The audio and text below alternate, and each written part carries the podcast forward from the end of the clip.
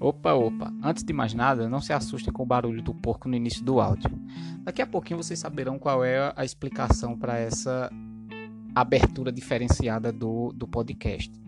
É, inicialmente, eu quero apresentar para vocês o fato de que hoje a gente vai falar de um assunto extremamente complicado na, na Europa Ocidental e que tem causado divergências ao longo das últimas décadas nessa região do continente.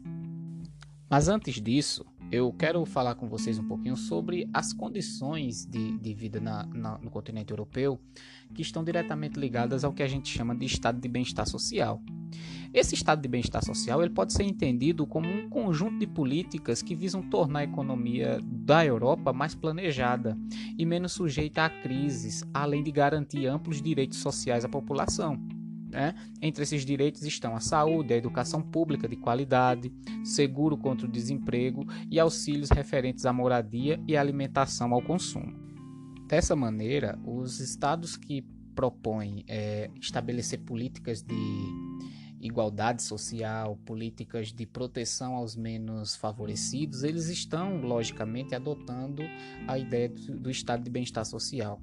Isso, durante muito tempo, foi responsável por fazer com que grande parte da população e a grande maioria da população da Europa Ocidental ficasse sobreguardada eh, diante de crises econômicas e diante de mudanças na economia global.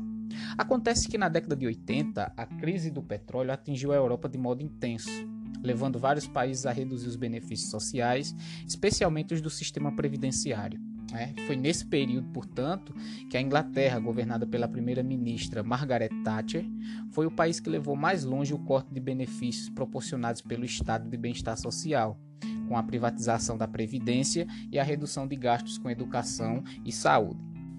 E em 2008, a, a crise econômica mundial fez ressurgir mais uma vez o debate sobre essas conquistas proporcionadas pelo estado de bem-estar social na Europa Ocidental, porque houve um aumento do desemprego e a, o aumento de cortes nos investimentos em programas sociais como saúde e educação. Vários países como a França, a Espanha, a Grécia, a Itália, a Inglaterra é, ocorrem conflitos por causa da tentativa dos governos de reformular a legislação trabalhista e previdenciária entre outras medidas. Acontece que essa reformulação ela não passa mais pela preservação desse bem-estar, desse, desse estado de bem-estar social. As políticas de, de austeridade ocorridas na Europa, elas retiram uh, os direitos dos trabalhadores, aumentando as desigualdades e, portanto, pondo fim ao que a gente chama de estado de bem-estar social. Bem, é nesse ponto aqui que eu trago para vocês o significado da, daquela zoada de porco no início do podcast. Aquilo ali é uma referência ao termo pelo qual os países mais afetados pelas crises econômicas na Europa ficaram conhecidos, PIGs. O termo é uma alusão aos países que passaram a exigir mais incentivo financeiro da União Europeia para tentar recuperar a sua economia diante desse cenário de crise. Portanto, PIIGS, que é, significa PIGS, é a, é a abreviação dos termos Portugal, Itália, Irlanda, Grécia e Espanha, certo? Mais recentemente, o Reino Unido ele também é, passou a incluir esse termo por conta das crises econômicas pelas quais, pelas quais ele foi também afetado. E por que o termo PIG? Justamente porque é, a referência ao porco é o fato desses países necessitarem de muitos recursos para sobreviverem, certo? Para manter sua economia em equilíbrio, fazendo uma referência direta à necessidade dos porcos de estar sempre se alimentando para manter é, o seu peso. A, a União Europeia ela tem gastos substanciais com esses países cedendo empréstimos e concessões para que eles possam recuperar é, seu crescimento econômico e também recuperar o seu estado de bem-estar social. Portugal, Itália, Irlanda, Grécia, Espanha tiveram rombos enormes nas suas contas públicas, ultrapassando muito os índices recomendados pela União Europeia em relação ao PIB desses países.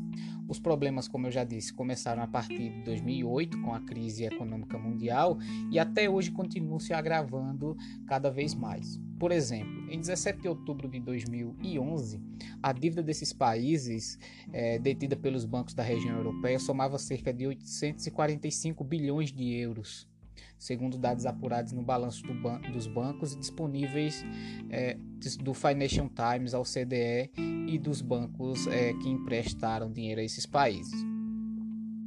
Logicamente, esse é um termo pejorativo, né, fruto, fruto do preconceito que as, as organizações econômicas e os demais países menos afetados pela crise é, usam para se referir àqueles que tiveram problemas estruturais na sua, na sua economia durante esse período. E atualmente, é, essa crise dos PIGs ela já afeta a União Europeia como um todo. É, não de maneira determinante, mas esse contexto levou alguns países mais estruturados, como a Inglaterra e a Alemanha, a procurar alternativas de ajuda econômica aos países. Por quê?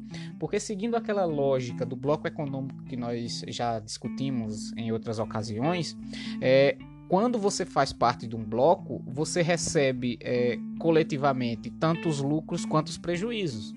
Então, quando você tem um país que sofre prejuízo, que tem problemas econômicos, com gastos públicos e com dívidas financeiras, esse acabar afetando o bloco como um todo.